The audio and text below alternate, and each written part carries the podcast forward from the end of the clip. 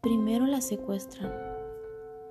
Después les dicen que han soñado con ellas hace más de una década y que las habían estado buscando todo ese tiempo.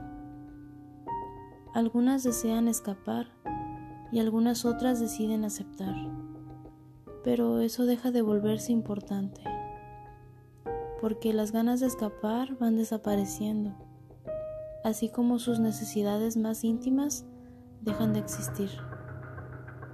Aceptan que a donde ella vaya, ellos irán, que donde ellas intenten acusar, ahí serán venerados. Cuando consiguen hacerlas sentir gloriosas, la aplicación de sedantes comienza a disminuir y de repente se dan cuenta que sin ellos morirían. Comienzan a olvidar y empiezan de nuevo de una manera deliciosa, aunque su vida dependa de ello. Estocolmo.